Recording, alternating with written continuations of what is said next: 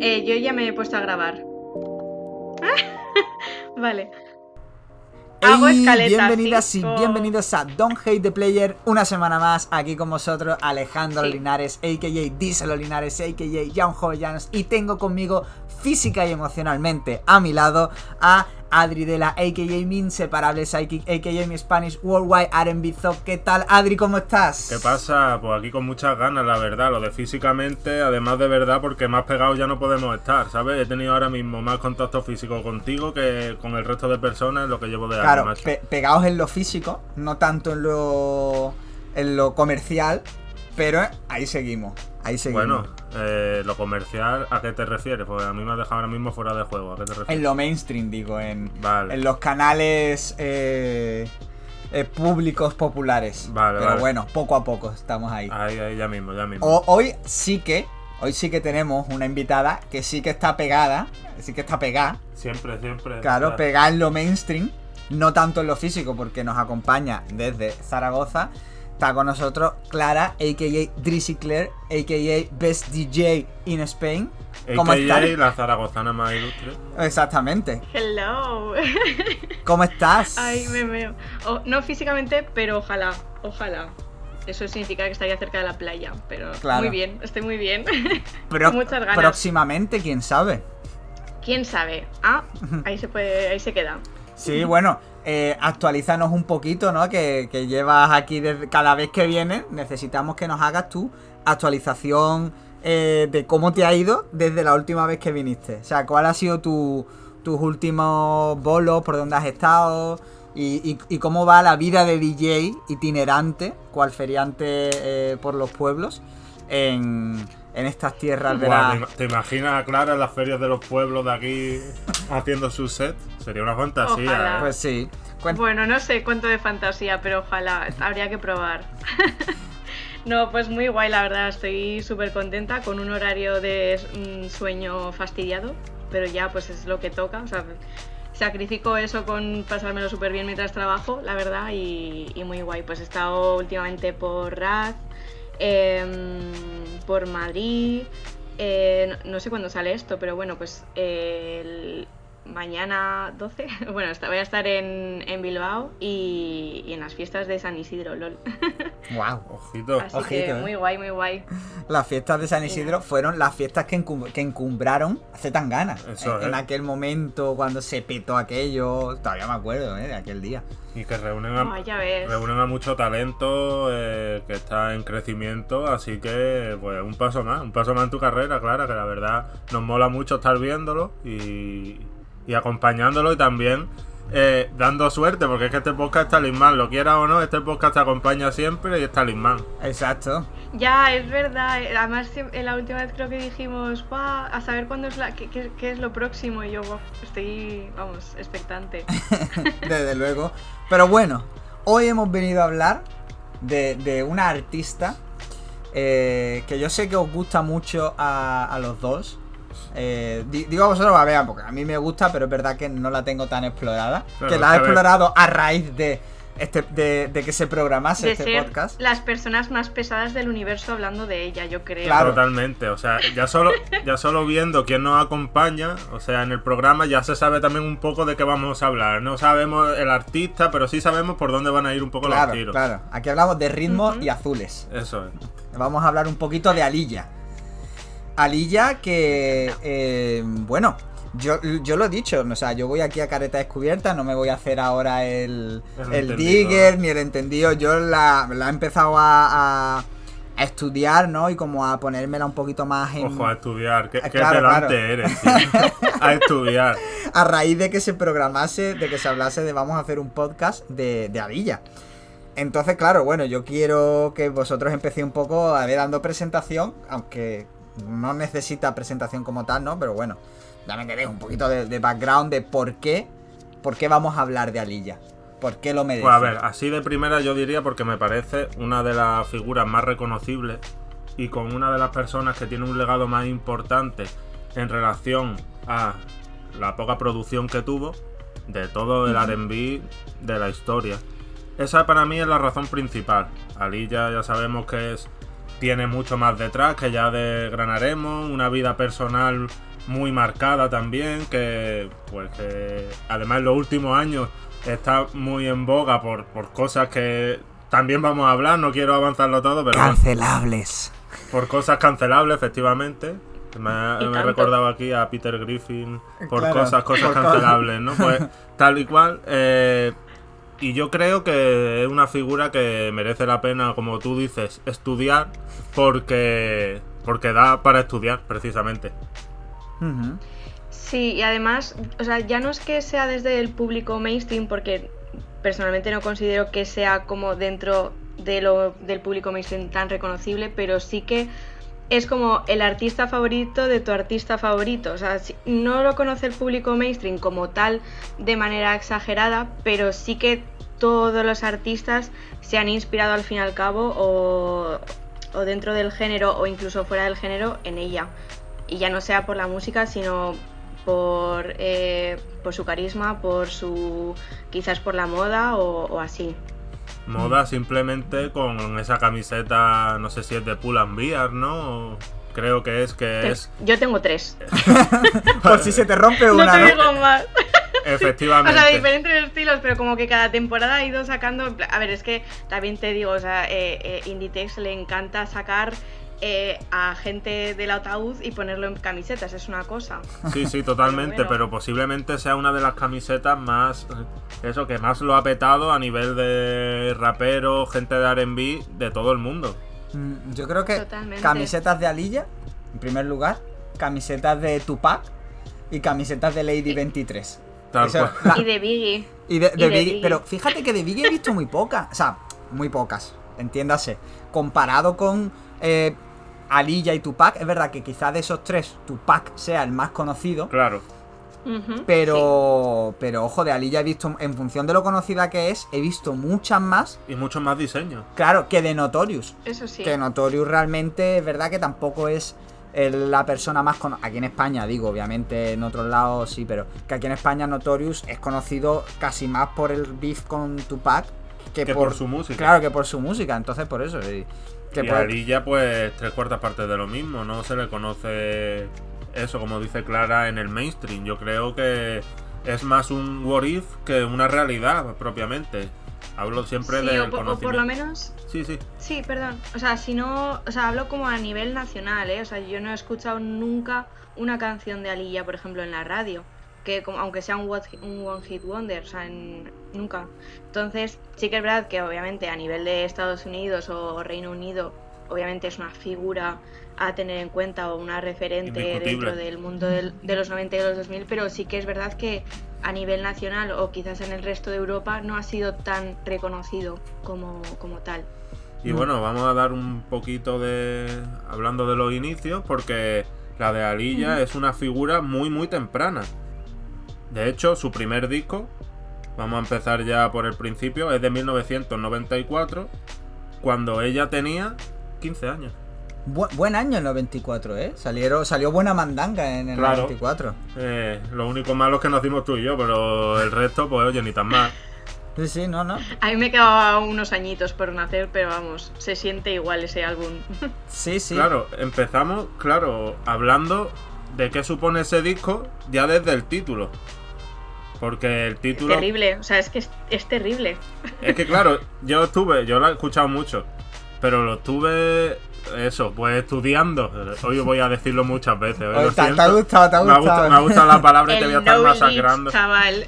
Eh, lo estuve escuchando mucho hace poco y ojo, Age Ain't Nothing But a Number eh, para una niña de 15 años. Eh, Apadrinada. apadrinada y otras cosas por el señor R. Kelly, ojito. Sí, o sea, Es que, wow. O sea, me parece algo que, que marca indiscu- indiscutiblemente tanto la carrera de Alilla como este propio disco. claro, es que Totalmente. ah, puedes ser inocente y pensar que Age ain't nothing but a number quiere decir, tengo 15 años, soy la puta ama, hago musicón. Pero también, claro, luego, a posteriori, con todo lo que sale de Arkeli, con todas las movidas, y, y bueno, y con la propia biografía de, de Alilla, dices tú, oye, pues a lo mejor el disco aparte hablaba de Ajá. otras cosas. Aquí tiene que haber algo más. Claro, aquí hay algo más. Y es lo que le da ese toque turbio a, a ese disco. Es que incluso en la misma portada, o sea, la, la portada que es, tiene a Lilla en la parte izquierda y luego como en una parte, en la Sí. parte derecha, difuminado a R. Kelly, y es como, madre mía, o sea, yo era esa persona inocente de decir, no creo, y de repente es como, sí, sí, Sí, o sea, sí sí creo. es. Claro, en plan, en Sí, plan, en plan proseneta, claro, sí, sí. Claro, claro, totalmente. Pero a ver, es que. Quiero decir, tampoco él lo escondió mucho. Es que ella tenía 15 putos años, ¿sabes? Y. Y se casó poco tiempo después. Quiero decir que no es que fuese. Sí, se es- casó en secreto. O sea, que era algo que. En los ojos de la época no sonaba tan mal, que es lo grave. Quiero decir, que no es que lo hicieran a escondidas. No es nada que. Que sorprenda, porque en realidad él lo hizo de cara. Quiero decir, él fue. Sí, se casó a escondidas, pero era algo que todo el mundo sabía, que todo el público conocía. Y que en cierta manera lo validó. Que es lo a mí personalmente lo grave. Sí, claro. O sea, es que es verdad que ya desde el primer disco pintaba a, a juguete roto, ¿eh? Sí. O sea, en lo, en lo personal, Total. más que en lo musical, ¿no? Por- porque al final lo musical tampoco como que dio mucho tiempo a, a ser un juguete roto, pero en lo personal ya desde, desde bien chiquita apuntaba, ¿eh? Claro, pero supo sobreponerse Mm, y eso es algo que hablaremos más adelante porque yo creo que supo sobreponerse a, a esa figura y a esa, digamos, eh, figura de juguete roto que sí que apuntaba. Yo quiero ya centrarnos un poco en la música y contar un poco vuestras impresiones de este primer disco. ¿Qué os parece? También teniendo en cuenta eso, la edad y algo que yo creo que va a dar mucho juego, que es la evolución vocal de, de Alilla, porque a mí me parece lo más reseñable a lo largo de su corta discografía, pero claro, una persona que empieza con 15 años, el cambio de voz eh, es muy notorio. Vamos a empezar primero por las impresiones de este disco. Hombre, siento que, que, que este primer álbum que sacó eh, no explora tanto como es la música en, el, en, ese mismo año, sino eh, que, que explota más eh, su, como bien dicho, su voz o su rango de voz, como puede ser, por ejemplo, con, con la canción de At Your Best. Y, y sí que juega mucho también pues, con esas vocales de fondo, eh, la MC que tiene detrás, por ejemplo, en Throw Your Hands Up y así. Y, mm, y sobre todo, a ver, la, producción y la coproducción de Arkeli es que se nota un montón y suena muy bien. O sea, yo tengo que decir algo que no sé, porque sí que es verdad que no he, no he mirado charts, rollo, eh, más allá de Wikipedia, ¿sabes? De cuál es el mejor disco de Alilla según la crítica, cuál tal. Así que no sé si esto es hot take o no, pero, Seguramente. pero para mí es el mejor disco. Sí, es algo que me comentaste que a mí me sorprendió mucho, pero explica tus razones. ¿por qué te Claro, claro. O sea, a mí me. Vamos, me parece el mejor disco. O al menos el que más me gusta. Porque la producción me, me flipa. O sea, porque ella yo creo que encaja muy bien. O sea, yo creo que ahí es verdad que Arkeli tuvo, tuvo un ojo clínico de coger y decir, "Mm, vamos a ponerte en este rollo, que es un disco muy de su tiempo, año 94, el G-Funk estaba en su máximo apogeo, y, yo se lo decía a Adri cuando escuché el disco, digo, tío, es que parece que te va a entrar a, a rapear mm, Tupac de repente e- en un tema, ¿sabes? O que te va a entrar eh, Warren G o cualquiera de estos. Es que las instrumentales son, o sea, los ritmos son una locura. A nivel de eso, de, de G-Funk, hay, hay muchos que son súper, súper duros, esos bajos. eh, y luego después, claro, ya lo sabe mezclar muy bien, se lo trae mucho para, para su rollo. Y es un disco que siendo, sintiéndose R&B, me parece un disco muy rapero, el más rapero de todos los discos que tiene en, su discografía, y que me parece además que, que brilla por original. O sea, que, me parece que dentro de su discografía y dentro de lo que se venía haciendo, que bueno, al final vosotros habéis escuchado mucho más R&B de los 90 que yo, pero de, de lo que tú me vas enseñando ¿no? en estos clubes de escucha, que si yo de que si eh, un poquito de... Pero pues tú me... Claro, de Voice to Men, de tal. De este disco es el que más se desmarca de, de todo, de todas estas corrientes que, que- que he estado yo escuchando, ¿no? Y que hemos estado escuchando aquí en el, en el podcast. Y para mí, eso, aparte de gustarme, valoro eso. O sea, como valoro ese atrevimiento eh, de decir vamos a hacer esto de esta manera. A mí al fin y al cabo, a mí la... Digamos, el mayor mérito que tiene este disco en sí es posiblemente el acierto en hacer lo que eh, le pedía a Alilla la época en la que se encontraba. Es decir, esos primeros pasos, a mí no se me ocurre un disco donde pueda acertar más en la elección de, la forma de, encarar la, eso, la, música, las canciones. A mí me parece que es el disco sin duda más urbano, por así decirlo, si tenemos en cuenta más... Eh, si fuese un estilo de, de, moda, por así decirlo, sería el más streetwear de todos, sin lugar a dudas. Sí, sí, sí. Eh, Totalmente. Y me parece que encaja mucho con esa alilla de 15-16 años que me parece lo mejor sin duda del disco.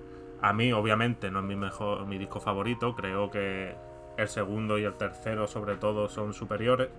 Eh, pero sí que creo que es un debut absolutamente genial y que muestra una cosa que me jode mucho decirlo, pero que siento. Y es que R. Kelly era un absoluto genio musical. Eh, pero a nivel holístico, es decir, a nivel completo. Era posiblemente la mejor voz de su generación era el que mejor sabía sacar partido a las producciones y era pues el que mejor entendía la música como tal. Que luego era un degenerado, una persona innombrable, un absoluto monstruo, pues lo era. Lo, es. Y lo sigue siendo, pero una cosa no quita la otra. Es decir, yo sabía que hacer este podcast iba. Es un poco también turbio porque al fin y al cabo tenemos que loar a una persona que no lo merece, pero es que la producción musical de él está ahí, entonces no se puede porque este disco, el 95% es de él. O sea, Lilla pone una voz, una voz muy original, pone una interpretación bastante sorprendente para una cría de 15 años, pero es que el trabajo gordo lo hace él. Las producciones son de él. ¿De qué te estás riendo? es que, o sea. Eh, eh, es que se adaptó muy bien. O sea, es que eh, Arkeli se adaptó muy bien a las necesidades vocales que, tenía Lilla en ese momento y dijo, lo, lo exprimió muy bien. Y así como decís que, este álbum es muy rapero, yo creo que contrasta mucho su parte más rapera con su con, sus con su vocal de, voz de pajarillo que tenía con 15 años. es una pasada. Claro, sí, es un poco. Es, que me río. me río porque me estoy acordando de nuestra queridísima Vivitrix. Ah. claro, eso, eso es lo que. Te, pues yo he pensado mucho en Vivitrix lo he pensado mucho en Vivitrix cuando iba pensando en lo que iba a decir en el podcast de Alilla.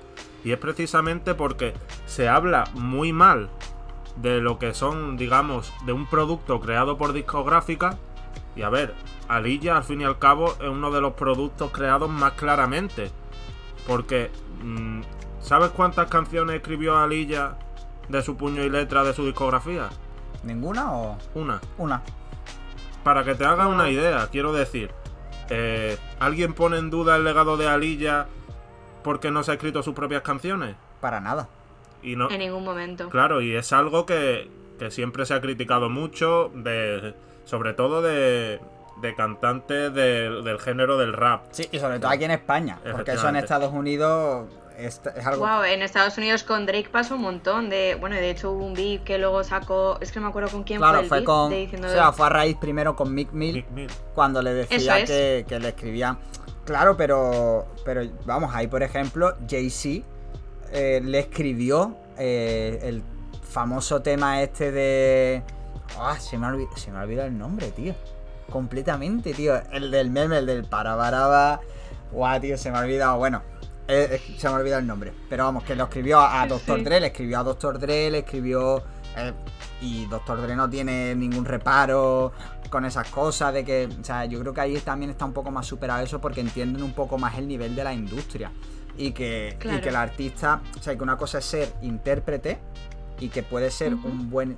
mal escritor, pero un genial intérprete. Un gran performance. Claro, o puede ser lo contrario, puede ser un pedazo de escritor pero, luego ponerte delante de un micro de una cámara te cuesta la misma vida. Exactamente.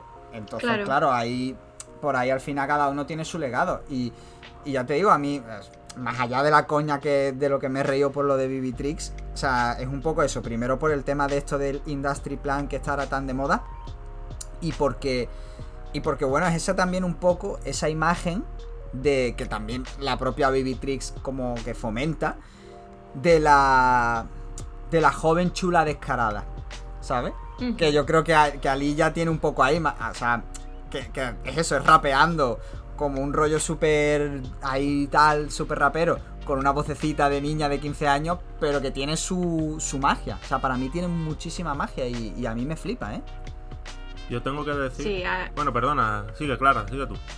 No, sí, que, además lo acompañaba un montón con su imagen, que es algo que creo que le caracterizaba un montón en sus videoclips y todo, de cómo iba ella vestida de tengo 15 años, pero mira qué chula soy, eso es que tal cual.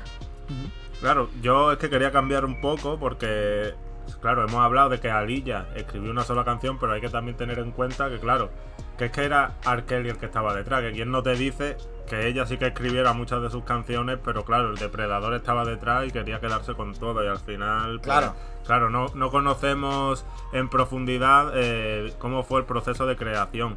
Yo tengo que decir que me lo he imaginado muchas veces porque es un tema eh, turbio pero morboso y la verdad, las cosas como son.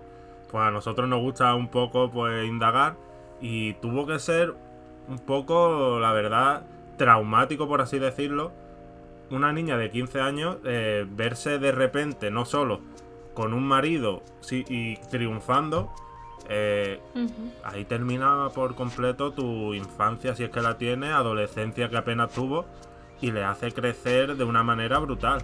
Totalmente, y o sea, sí que es verdad que al año de casarse se tuvo que anular esa, esa boda, pero porque esos papeles estaban falsificados diciendo que Ali ya era mayor de edad. Y bueno, y supongo que ¿eh? también por. Claro, es que supongo que luego también por, por los motivos familiares, porque dicen que la familia de Aliyah era súper. Eh, eh, ya diré. Conservadora. Entonces, yo creo que iba un poco todo en contra de ella. Ella estaba entre la espalda y la pared, porque supongo que si ella se quiere dedicar a la música, pero depende de esta persona, pues claro, al final supongo que es lo que dices, igual el proceso creativo, igual ella tenía también mano, pero al final la última decisión la tomaba él. Mm. Claro, a ver, ella, 15 años, una persona puede estar enamorada, fascinada, todo por una persona que le sacaba pues un montón de años, pero está en la, en, la coherencia de una persona que se supone cuerda y madura, eh, pues poner límites, límites que obviamente no puso y que, y que pues terminó en lo que terminó en ese matrimonio cancelado y en esa ruptura traumática, en esa ruptura traumática que es tanto personal como profesional. Porque si bien en Ain't Nothing But a Number eh, vemos a R. Kelly como dueño absoluto del cotarro, dos años después en One in a Million, su segundo disco, R. Kelly desaparece casi por completo. Mm, casi, o sea, yo aquí esto, aquí hablo de eso, del desconocimiento. Es decir, en One in a Million, yo sé que entra, que empieza a entrar eh, Timbaland, que, ya empieza como, como a ser su head producer, ¿no? Y de, aquí en adelante. O sea, a raíz de Alilla, que es como que Timbaland empieza a ser eh, lo que es hoy. O sea, es como que su gran su gran producción realmente es con Alilla. Pero Arker en One in a Million todavía sigue. No, no, yo digo casi porque, a ver, es que la sombra no se va, quiero decir, a nivel de trabajo eh, está fuera por completo, pero obviamente hay reminiscencias, hay cosas que quedan y sobre todo a nivel lírico, aunque ya no tenga mucho que ver, pues hay cosas que sí se ven que está, digamos, presente, por así decirlo, porque es que lo, lo malo de los fantasmas es que son, son fantasmas y que permanecen ahí.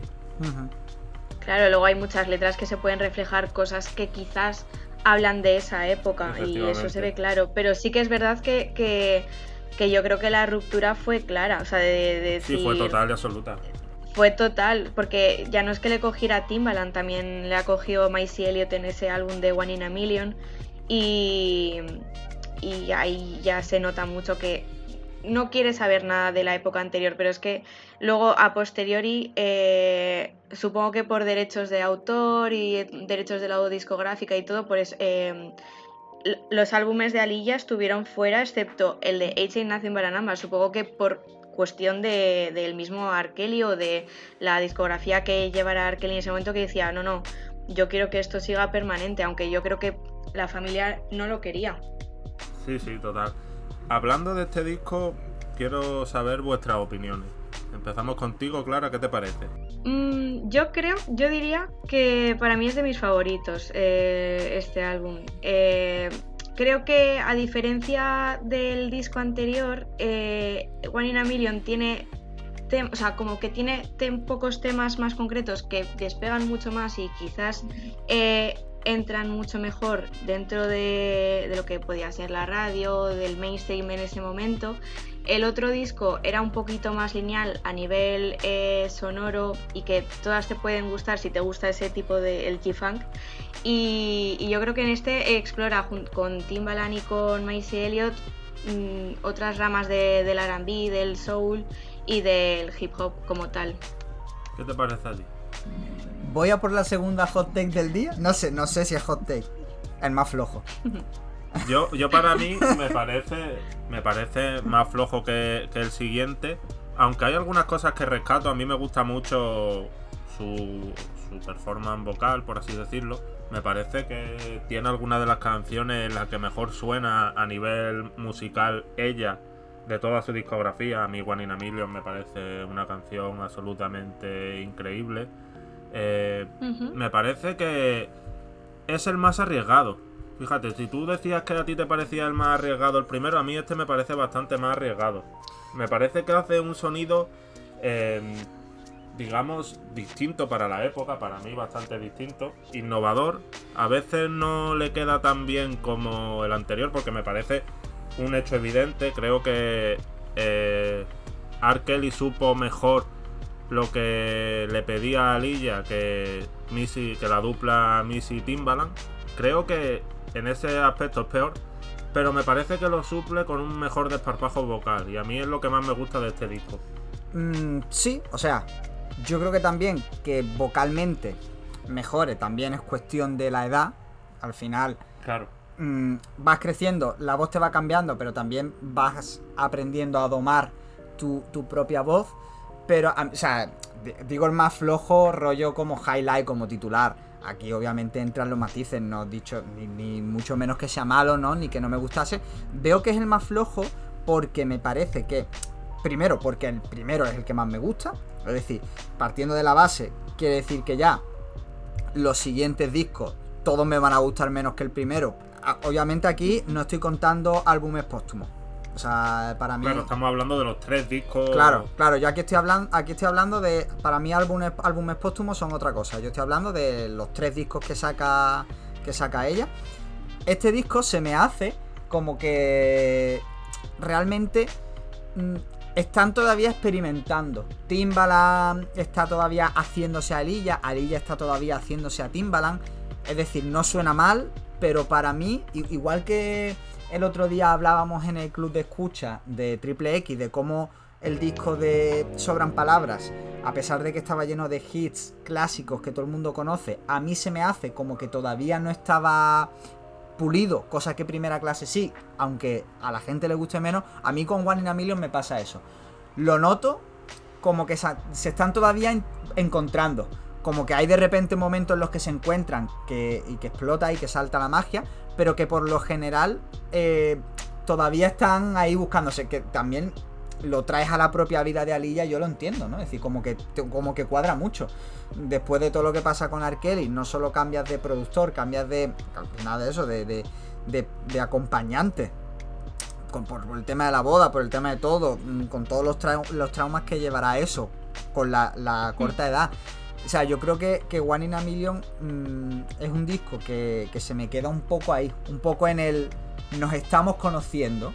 Claro, es que yo creo que, fíjate, lo que mejor marca la diferencia entre estos dos, estos dos discos, aunque no lo parezca, es el cambio de discográfica. Yo una cosa que tenía marcado en Escalete que me parece muy, digamos, clave, que es el paso de esta primera, de este primer disco, que es de Jive, una una discográfica mucho más centrada en boy bands, en, digamos más o más rollo street, a Atlantic, que es la cuna de grandes cantantes de RB, soul, como Areza.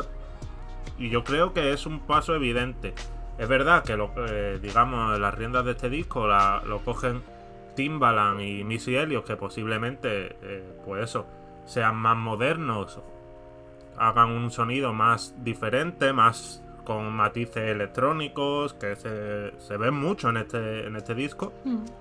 Pero yo creo que es un cambio muy importante, un cambio evidente de sonido, de un sonido más, pues eso, de incluso de boy band, aunque ya no sea una boy band obviamente, pero, Sí, pero claro, ese es- tipo de sonido que pasa a algo totalmente distinto y que quizás eh, le llegó demasiado pronto a, a Lilla, porque es que, claro, Sí, sí. es que todavía era un adolescente.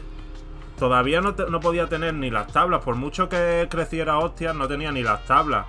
Ni siquiera todavía, digamos, ese color vocal para llegar a lo que te pedía un disco de ese calibre. Y por eso creo yo que tu percepción en parte sí sea acertada de que estaba todavía por pulir. Y que además solo dio dos años entre un álbum y otro. O sea, es que parece que ahora es mucho porque eh, cada viernes tenemos música nueva, pero es que ahí dos años en ese momento era muy poco tiempo entre un álbum y otro. Y más con eso, con ese cambio de, discográfica, de producciones y supongo que de estilo de vida en general. Entonces, sí que es verdad que noto en el álbum de One in a Million en canciones que la veo eh, no sé cómo explicarlo como más a gusto no sé cómo explicarlo. Que quizás no se adapta al estilo que intentan poner Timbaland y Missy Elliott en sus producciones pero sí que se le ve más a gusto vocalmente en- porque ya no solo una vocal cantando muy melódica, sino que también se lanza a hablar dentro de las canciones, como por ejemplo en Heartbroken o la de Never Coming Back, por ejemplo. Sí, ya te digo, a mí me parece. Yo creo que Adri ahí has dado un poquillo con un punto de, de por dónde yo quiero ir. Y era eso, como que, que es que aquí todavía es una niña. Y este disco eh, da como más mm, sensación de, no voy a decir de señora, ¿no? De, de señora cincuenta, pero como que de más madurez de lo que a lo mejor por pose y por Claro. y por edad y por estilo le, le podía corresponder. Aún así, tiene temazo. Es verdad que a mí, por ejemplo, Slick Rick está muy guay. El tema que tiene con Slick Rick sigue siendo, sigue teniendo como cosas muy, muy raperas, ¿no? Eh, en el, en el disco. Que, que eso es algo que a mí también me, me mola mucho. Pero, pero sí que siento eso. Luego después a mí, por ejemplo, Timbaland como productor.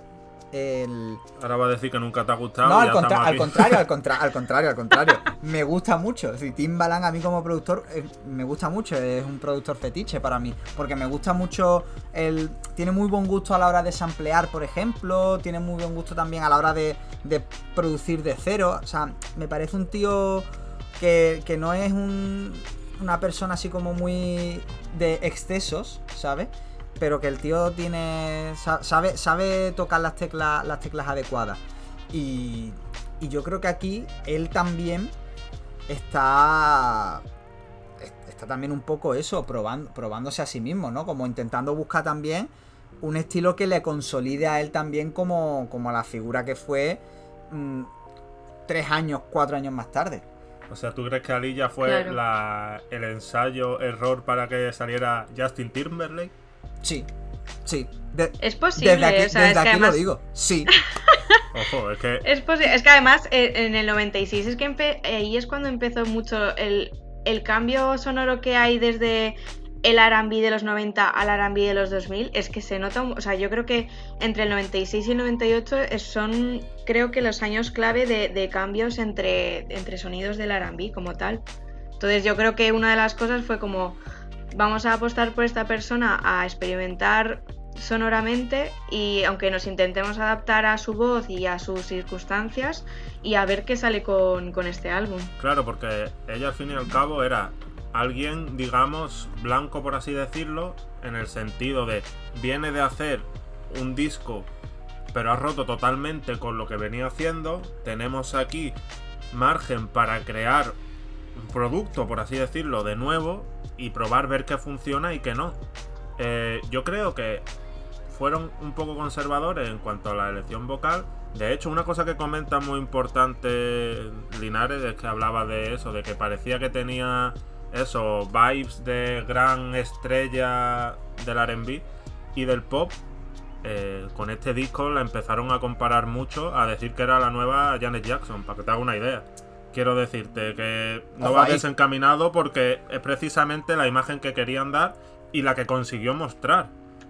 Se hablaba de, de Alilla como la nueva Janet Jackson, o sea, poca broma. Sí, sí, claro, por eso digo. Y que, y que a ver, que lo de. Eso, y que estamos hablando de una niña de 17 años.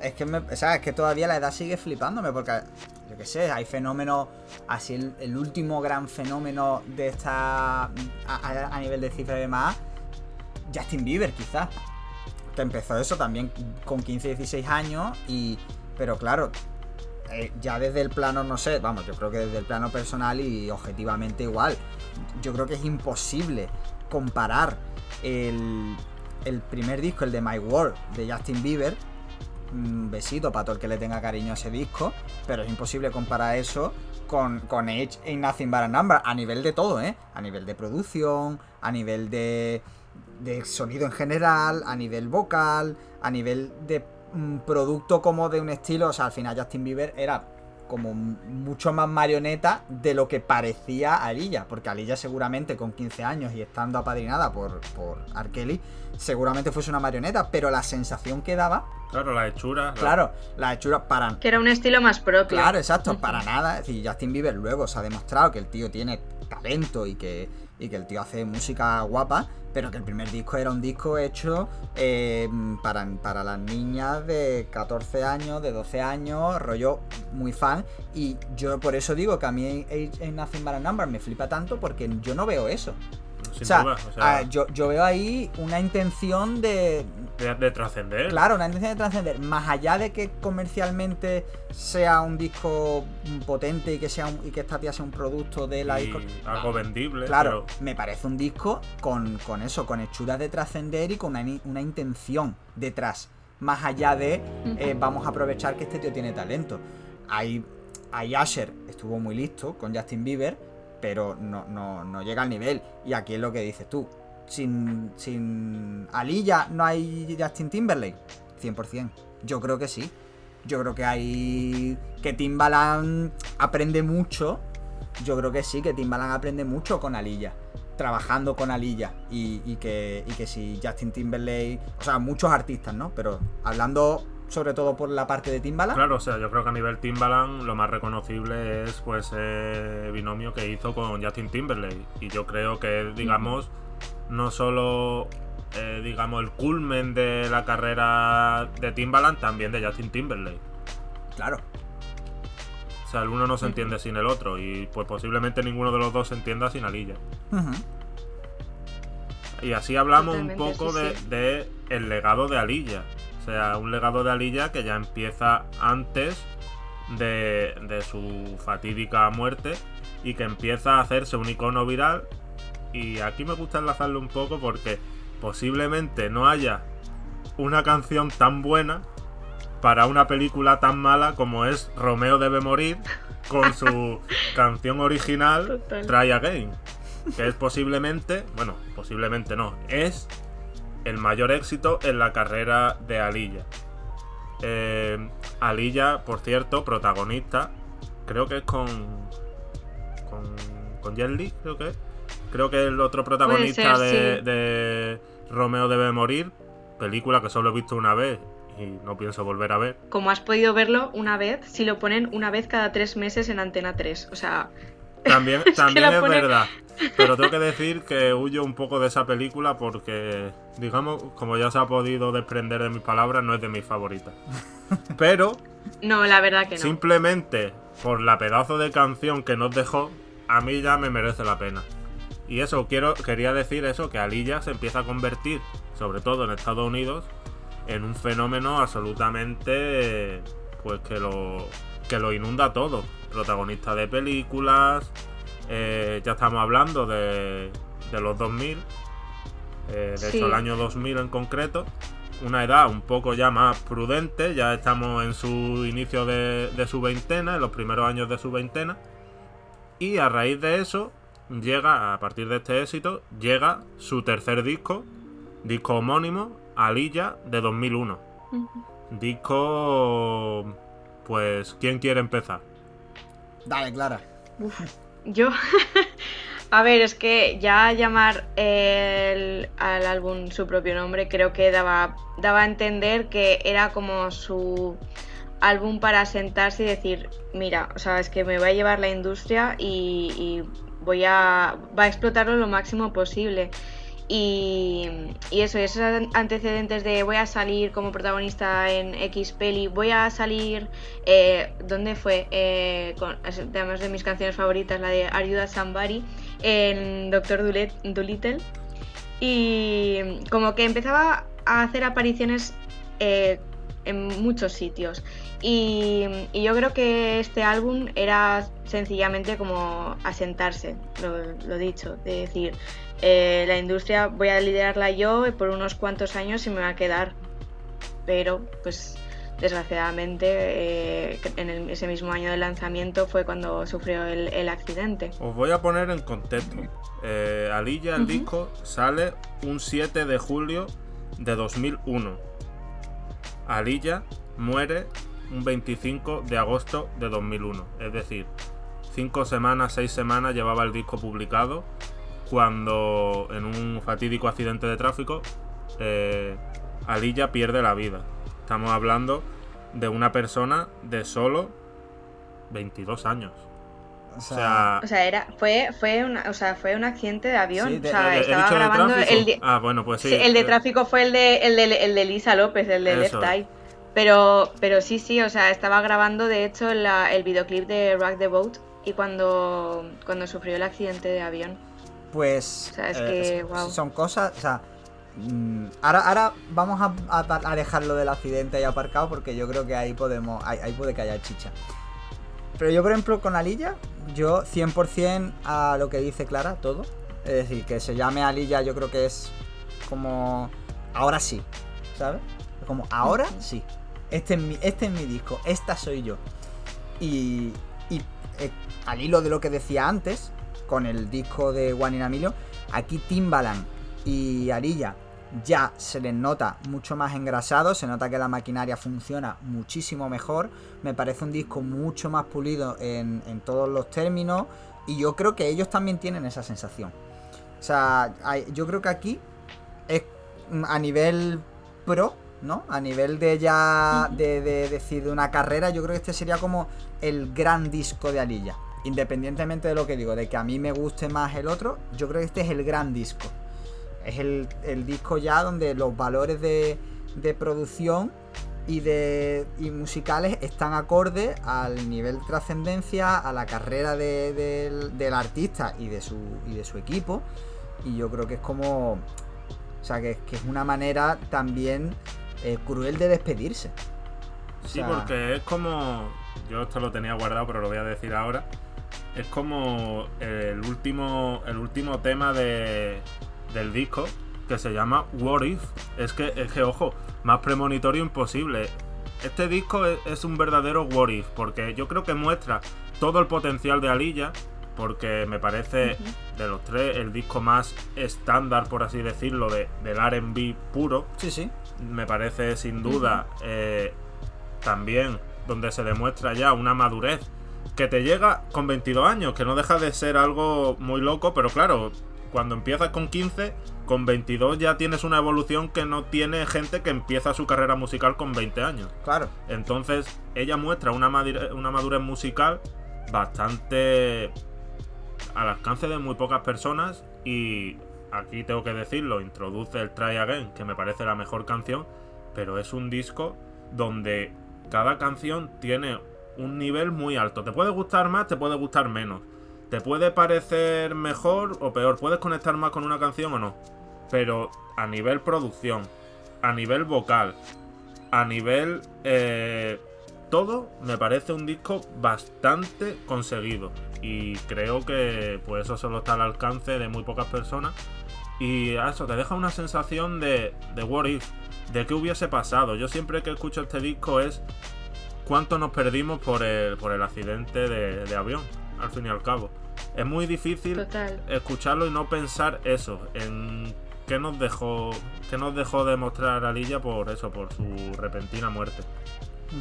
Mm.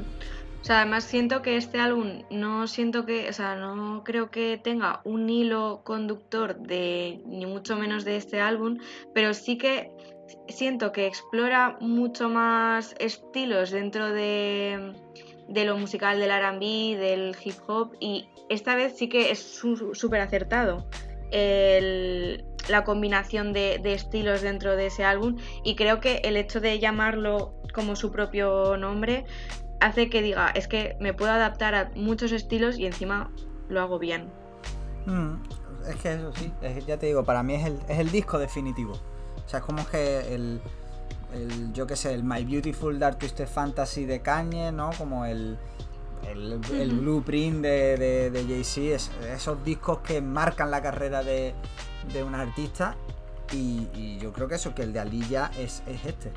Es, a mí me parece, ¿no? Curioso la- el paralelismo con Notorious en ese sentido. Volvemos otra vez a lo mismo. Ready to Die es el disco eh, reconocido, mediático, famoso porque está lleno de hits, pero a mí Life After Death me parece que es un disco mucho más redondo en todos los sentidos. Y, y también que tiene eso, ese juego. Es que son cosas, tío, que claro, que estas son magufadas, obviamente, ¿no? Pero esto de que Notorious llame Life After Death al disco, el tema de Going Back to Cali, que va a Cali, lo, lo, lo matan, eh, todo este, eh, eh, todos estos temas, estos guiños que deja Notorious, ¿no? En, en Jusho ya, en no sé qué. Todas estas cosas que dice, tío, parece que estaba previendo su muerte. ¿Y si Alilla? Claro, no, esto es coño, obviamente, pero. ¿Y si Alilla sabía cosas? O, o sea, no sabía cosas, no sabía que iba a morir, pero que temía por su vida, que tal, o que como que ella se, o que, que se volvió medio loca y que de repente dice, es que me voy a típico de cosas de artistas locos, ¿sabes? Y, eso, yo qué sé, ponerle a tu último disco mm, Alilla, eh, lo, lo que, lo que decías tú también del, del tema, ¿no? What If, no sé, como son esas, esas místicas, que son eso, que son místicas, que no son... que no, que no tienen nada que, a lo que agarrarte, pero que dejan ese aura, ¿no? Ese halo de mística al artista, que también le da un toque. Un toque chulo, ¿no? A, a la carrera dentro de la desgracia que es haberte perdido una carrera longeva de una posiblemente una de las mejores artistas que hubiese habido. A ver, yo te he dejado hablar aquí en tus desvaríos porque estaba esperando que a lo mejor dentro de 15 segundos saliera a la terraza a mirar los centrales y a decir que nos fumigan, porque es lo único que te ha faltado ya por decir. Bueno, KCO, tenemos aquí, por favor, cuéntanos qué opinas. Tal cual es lo que fa- Adelante desde Zaragoza. te lo puedes llevar ahí tú también. Pues, a ver, yo creo que obviamente nadie hace música pensando que se va a morir a no ser que lo tenga eh, muy claro. Eh, y una niña de 22 años no creo que lo pensara. Quiero decir, es verdad que su muerte, aparte de ser fatídica, fue un poco turbia porque el, piloto del avión iba hasta arriba de todo, hubo cosas muy turbias. Sí, Jo, es que aquí se hablan muchas cosas. O sea, es que se dijo hasta no hace mucho que, que ella quería entrar en el avión y que, claro, todo el mundo estaba sospechando que por qué ella tenía tantas ganas de subirse a ese avión y al final en 2020 o en 2021 salió la biografía de ella y salió una persona que estaba eh, justo antes de subirse al avión en el que ella se encontraba dormida. O sea, aquí ahora, ¿a quién crees? Y, y, es que son muchas muchas cosas. Clara, por favor, no alimentes la- los desvaríos de, de esta persona. Mira, yo no me hago responsable de todo lo que se dice. Aquí a la gente le gustan mucho las teorías. No, no, o sea, estos son fuentes que he leído. Sí, sí, sí, yo no, Que, o sea que yo no digo que no. Yo creo que vamos a ceñirnos a la realidad y es a que, obviamente, ella no quería morir. eh, nadie quería poner en peligro su vida. Y simplemente, pues hay accidentes que pasan y suceden y que nos dejó sin una de, las de las mayores estrellas. No solo emergentes, sino ya Consolidadas, realidad claro. de, ya de consolidadas, sí. Y yo quiero hablar aquí un poco ahora de, de ese what if. Aquí nos gusta también hacer un poco de música ficción. Eh, hay gente que no le gusta mucho porque piensa que comparar no es bueno, sobre todo cuando se comparan mujeres, siempre hay como esa piel fina, pero yo creo que si se ha hecho de todo el mundo, es decir, si se ha dicho que si Tupac hubiese seguido vivo, no hubiesen salido según qué artista, vamos, yo creo que vamos a hacer un ejercicio de, de música ficción y pensar qué implicó la muerte de Alilla. Eh, Uf, es que. Para mí, y esto es algo que he pensado siempre y que voy a decir siempre, y esto sí que es un hot take, pero yo me lo voy a lanzar aquí. Para mí, eh, sin la muerte de. Ojo, a ver, que no quiere decir nada más de lo que yo pienso. Sin la muerte de Alilla, Beyoncé no sería la estrella mundial que es hoy día. Sabía que iba a salir esto. ya, es que era obvio. A ver, oh, es que, ojo, ya no solo a nivel musical, sino es que también hubo especulaciones de que estuvo saliendo con Jay-Z. De hecho, claro, es que eh, hasta que no salió con Dame Dash, eh, hubo un par de meses en los que se decía que estaban saliendo los dos juntos y de hecho eh, ya había, ya existía o se daba la, esa rivalidad entre las dos, entre Beyoncé y Aliyah, porque no me acuerdo si fue unas MTV Awards y así, que en los que no debía, o sea, sí que se veía que congenaba bien, pero luego giraban las cámaras y, decías, madre mía, o sea, si las miradas matasen, eh, sería eso, bueno. Y sí que es verdad que yo creo que hubiera influido un montón en la carrera de Beyoncé, pero siendo Beyoncé una persona que ha trabajado tanto, que también es una persona que desde pequeña le han inculcado tanto el, sacrificio y mm, el trabajo duro, lo hubiera conseguido, quizás de otra forma, pero lo hubiera conseguido tal y como es. Y de hecho, para mí la música ficción, diría que yo creo que la carrera de Alilla hubiera muerto hace mm, quizás en los 2010. O, a no ser que se hubiera eh, reconvertido en otro tipo de música o se hubiera adaptado a otro, como por ejemplo lo que estuvimos hablando en los anterior o sea, en anteriores episodios de ALDM o así hubiera, yo creo que hubiera ido por esos tiros para poder mm, reconvertirse eh, su carrera. Pero yo creo que es que estaba tan en el pic, es que para mí estaba tan en el pic que yo creo que la carrera de Alilla, hubiera sido, no sé, y mira que no me gusta, a mí, yo soy de esas personas que no me gusta pensar eh, que hubiera pasado, sí. Eh, es que claro, hay, hay dos tipos de personas que hacen what if. Nosotros, que estamos aquí hablando de qué sería. No, no, y, y, los, y, los, y las grandes discográficas que dicen, ¿What if cogemos la música que dejó y hacemos álbumes pochos? Que es lo que pasa con, muchos artistas, no solo con Alilla, ¿no? Sino con, con muchísimos artistas. Entonces, eso, por eso siempre me gusta hablar, ceñirme a los álbumes que se sacan en, vida o, bueno, si estaba ya hecho, como el caso de, por ejemplo, el Life After de Notorious, que estaba ya hecho cuando él muere, ¿no? Que, todavía no ha salido, pero mm, a mí, o sea, por ejemplo, y, rápido, sin... Con Alilla no hubiese existido el Justin Timberlake que hoy conocemos porque Timbaland hubiese seguido centrando sus esfuerzos más en Alilla que, en él. Eso, por ejemplo, yo creo que más o menos se puede entender. Y que. Y, no sé, la verdad, porque es que, claro, al final es un poco cuestión de, como dice Clara, es adaptarse a los tiempos. ¿Se hubiera adaptado? ¿Cómo se hubiera adaptado? Es que estamos hablando de que en 2010 tendría 32 años. Es que tampoco me parece una edad como para decir ya estás retirada, ¿sabes? Pero yo, yo quizás me inclino más por, porque igual que le pasaba a Tupac, eh, hubiese acabado haciendo también mucho cine. Claro, yo que... Tal cual, lo estaba pensando ahora mismo, que digo, igual se hubiera retirado de la música y hubiera dicho al cine. ¿Sabes? O hubiese típico, hubiese hecho rollo un álbum cada siete años eh, por, por obligaciones discográficas casi y se hubiese dedicado más al cine, ¿no? A, más al rollo celebrity que a lo mejor a, Claro, yo, yo esto lo lanzo un poco a modo, pues digamos, coño por así Claro, decirlo, porque además yo sé que a Clara le gusta muchísimo Beyoncé, a mí también me gusta, pero yo sé que a ella le gusta mucho más todavía, entonces era un poco para picarla.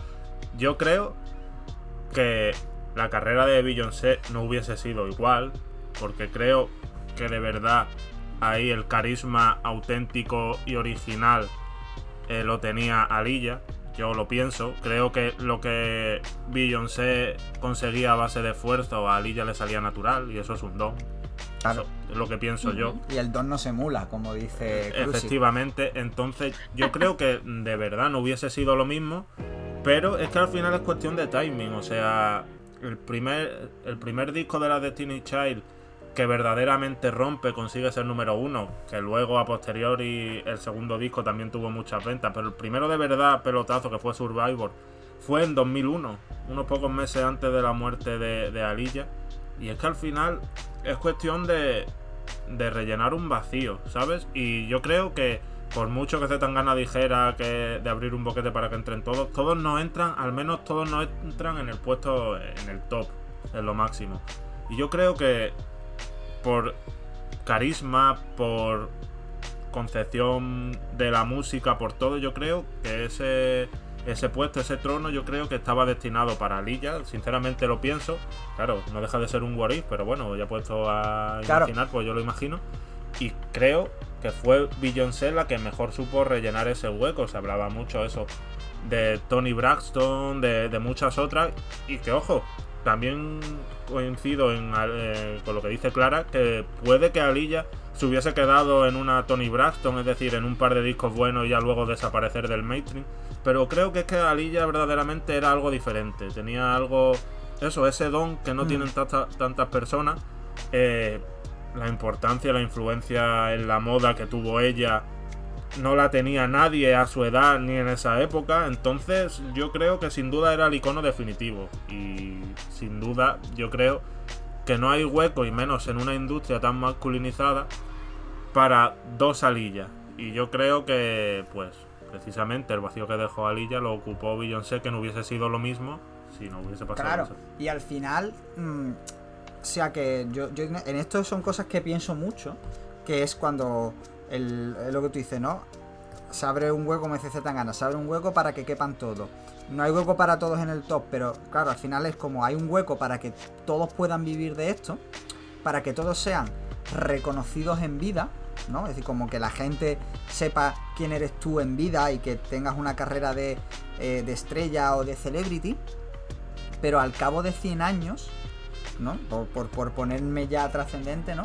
Yo lo pienso, ¿cuántos pintores o cuántos escritores que en su tiempo eran gente reconocida, hoy en día mm, no son nadie? O sea, y no, y no se recuerdan, no porque sean para gente de nicho, sino porque a lo mejor ya no quedan obras suyas, porque el, a lo mejor 100 años, en 100 años no, pero en 400 el paso del tiempo ya las ha perdido completamente, ¿no? Entonces, claro, la- la- esa trascendencia eh, es otro nivel ya. Y obviamente, claro, quizá Beyoncé no habría tenido esa trascendencia que, que hoy sí que tiene estando a Lilla. Quizás sí, en otro nivel. Ahí, pero sí, puede que haya ahí un poco esa. eh, Claro, eh, es que, es que como icono absoluto había alguien que te discutía. Ahora Claro. no tiene a nadie que te... Quizás Rihanna, pero yo creo que musicalmente hay una diferencia bastante grande entre lo que hace Rihanna y lo que hace Beyoncé. O sea, a mí me parece bastante obvio. Yo ahí no me meto. bueno, tú puedes pensar lo que quieras. Para mí ese- esa es una diferencia bastante notable, quiero decir. Eh, el mejor disco de Rihanna para mí es peor al peor disco de Beyoncé, así te lo digo, sin duda. Entonces, para mí había alguien que le discutía tanto como icono como musicalmente hablando. Entonces es algo que eso, que son debates que se generan. Yo no quiero que nadie se lo tome aquí por machismo ni mucho menos porque claro, es, es un debate que surge en todos los artistas. Eh, aquí somos conscientes de, de lo difícil que es para una mujer triunfar y por eso mismo, porque iconos masculinos hay muchísimos, pero femeninos no tanto. Entonces no queda tanto hueco y es un debate legítimo y planteable y merece la pena, pues Claro, hablas desde la perspectiva de la que te deja hablar la industria, o sea, efectivamente. es lo que hay, es lo que hay. Pero, a ver, sí que es verdad, yo aquí es, es que da para discutir mucho, pero claro, el hecho de tener carisma y el hecho de tener esa naturalidad que podía tener Alilla, yo creo que para una industria como tal tan masculinizada y dejando tan poco hueco a las mujeres, creo que no es suficiente para una carrera tan de largo, de, o sea, si quieres que sea una carrera de larga duración, el tener solo carisma y tener naturalidad a la hora de enfrentarte a la música no es suficiente.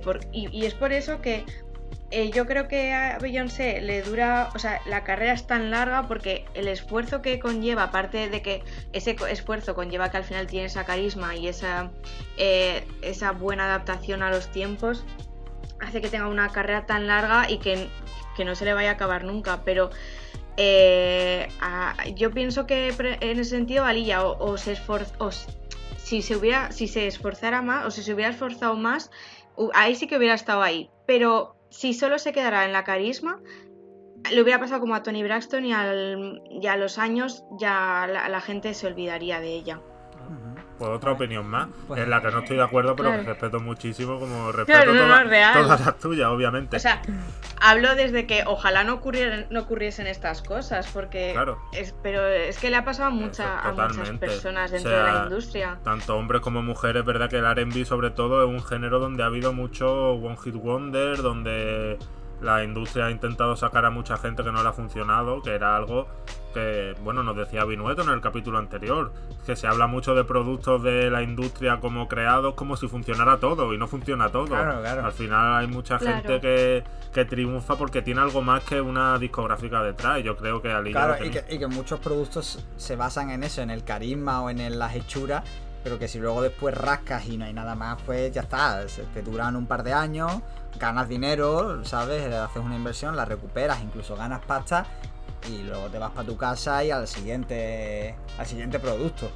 ¿Sabes que Claro, o sea que por ejemplo, o sea, aquí pongo de ejemplo a Teyana Taylor, creo que ya la puse, pero es que la vuelvo a poner. O sea, es una mm, cantante con muchísima carisma, con muchísima. que, O sea, se puede adaptar a muchísimos tipos de música, o sea, de, sí, de géneros.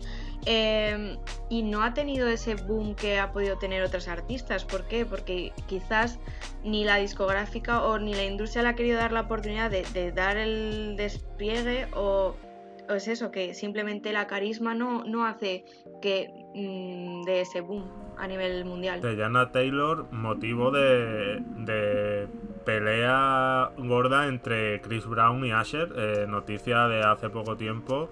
Eh, vamos, no sé si, si lo, lo sabíais, pero por lo visto eh, Chris Brown molestó a Teyana Taylor en una fiesta porque... Vaya. Porque esta Qué no quería hablar con él. eh, Chris Brown. Siendo Chris Brown. O sea, empezamos con un, con un depredador y acabamos con otro. O sea, no. Si empezamos con R. Kelly, acabamos con Chris Brown, que posiblemente sea el R. Kelly de, De de su- nuestra época. sí. Eh, pues eso, que estaba molestando a Teyana Taylor, esta no quería hablar con él, pues se puso agresivo como siempre y Asher tuvo que mediar y no sé, se comenta, se dice que Chris Brown acabó sangrando, cosa que celebramos.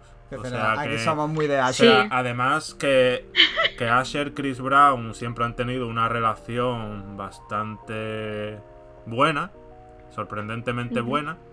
Eh, nos alegramos de que esto ponga un punto y aparte en sus relaciones porque a nosotros Asher nos gusta mucho, Chris Brown no nos gusta nada y todo lo que sea que, que esa persona desaparezca del mainstream pues nos parece un motivo de, de orgullo y satisfacción.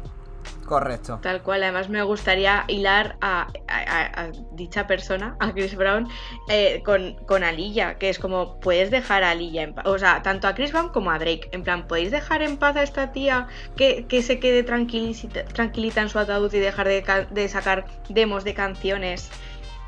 Con, en plan, voy a sacar un fit con Alilla, es como dejadla en paz. Sí, es que, Eso. dejadla es en que además, además- Drake es Drake es super brasas con, con Alilla, rollo que, Sí. ti- que la tiene tatuada, en- en- tiene el sujeto En la espalda. en la espalda, además de estos típicos tatuajes horterísimas, ¿sabes? Sí, de, de señor, suélteme el brazo, por Cla- favor. claro, claro, que, que es como, es como, no, tío, que para, ¿sabes? Que, que queda, a- estar en el límite entre lo fan y lo turbio ya. Efectivamente. Y con esto que has dicho, vamos a hilar ya con lo último de hablar. Y es posiblemente de esos descartes, esas cosas póstumas. Porque posiblemente y esto es algo que llevo pensando toda mi vida, Alilla sea la persona que menos material póstumo dejó y más se le ha intentado explotar. O sea, porque es una cosa muy loca que 20 años después, 22 años después de su muerte, claro, una persona que todavía no había casi terminado ni de completar su disco que estaba que acababa de sacar,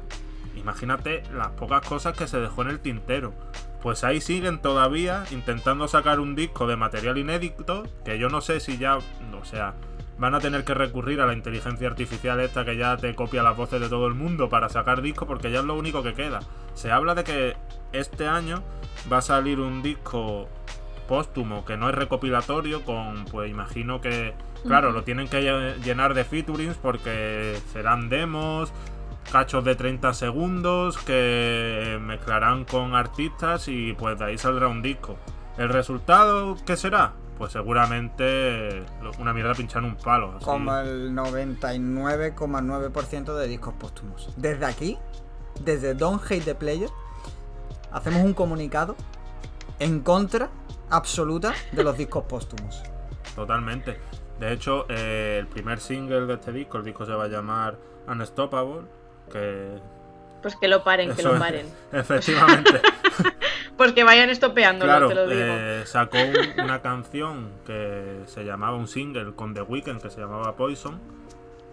Las críticas han sido brutales porque se habla de irrespetuoso, de, de pues de lo que es, de algo no solo que no esté aprobado, sino que no hay de dónde sacar. Es que al fin y al cabo, de donde no hay no se puede sacar.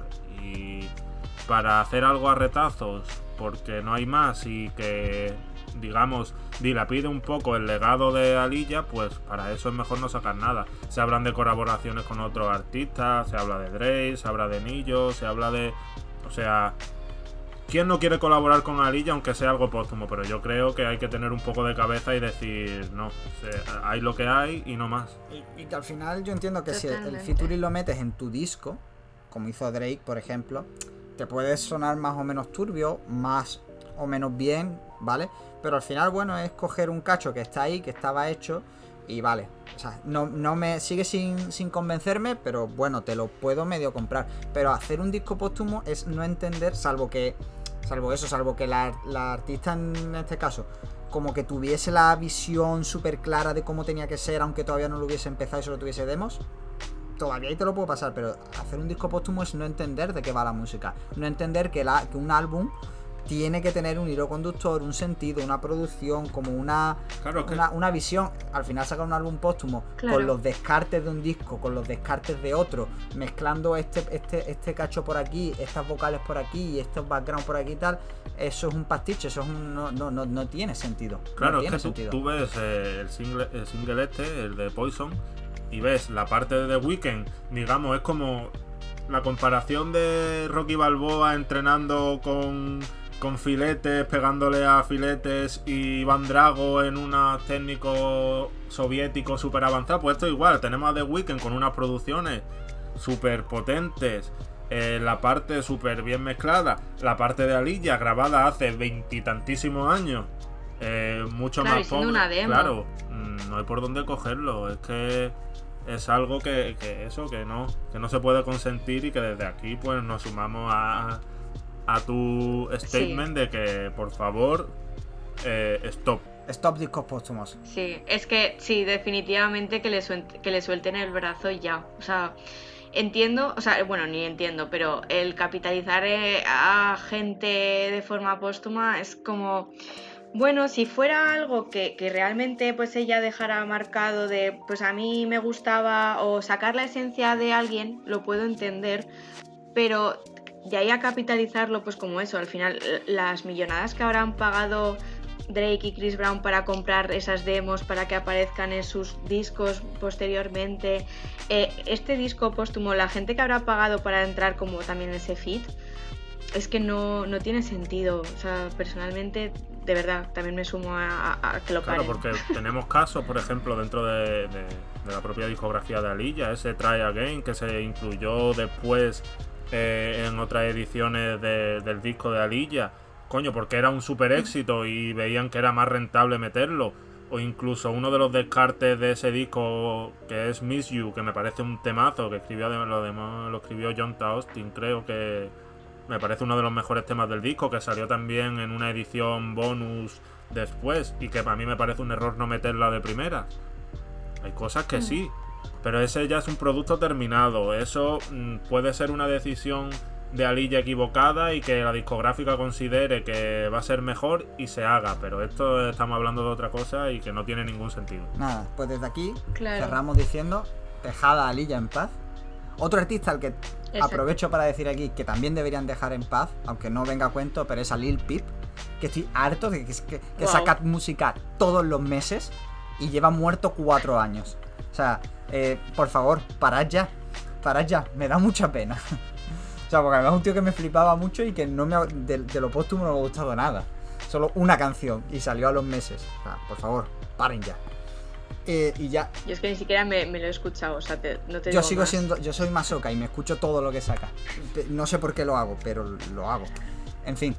Mucho ánimo. Bueno, ya vamos a, terminar. No sé si ya queda algo por decir, alguna eh, última hot take, algo que, que, con lo que queráis terminar o. Pues no, yo básicamente decir a todo el mundo que escuche a Lilla, yo me parece una de las discografías dentro de los reducidos más interesantes por esa evolución, por todos los palos que tocó, por ver el crecimiento y el paso de una niña a mujer, ¿sabes? Que me parece algo que, la industria ha sido experta en eh, monetizar en muchos casos y que este pues es un ejemplo más pero que ella supo cómo adaptarse. Eh, es muy interesante ver esa evolución vocal, eh, esa evolución de sonidos también. Ya hemos hablado de ese paso de, de Atlantic que se nota muchísimo y que en lo que es la evolución de, la música RB, me parece que posiblemente uno de los mayores masters sea junto a D'Angelo, sea Alilla y además en un espacio mucho más reducido de tiempo que tiene mucho más mérito. Yo es que no tengo nada más que decir, o sea, wow. no, no, tal cual, es que es un buen resumen, la verdad. Eh, pues nada, nos despedimos de, ti, Clara. Eh, esperemos que hasta. Qué capítulo más chulo. ¿eh? Sí, hasta dentro de no mucho. A mí me ha gustado mucho. Esto espero. esperamos tenerte. Bueno, ya queda poca temporada, pero bueno, siempre. El futuro siempre es prometedor. Y, y, nos aguarda grandes cosas. Así que nada, muchas the future first. Eh, exactamente. Así que nada, muchas gracias por pasarte como siempre, Clara. Oye, muchas gracias a vosotros. O sea, gracias por querer contar conmigo para estas cosas, porque de verdad, siendo tan friki con, esto, es como. Qué guay, ya tengo excusa para darle el peñazo a la gente. Al final también nosotros lo empezamos por lo mismo, ¿no? Como una excusa para soltar la chapa. Efectivamente. Muchas gracias, como siempre, Adri. Un placer. Y nada, a todos los que nos escucháis, ya sabéis, nos vemos la semana que viene. Todavía sí, queda poco, pero todavía sí. Y ya sabéis, como siempre, odia el juego. No odias al jugador. Bless.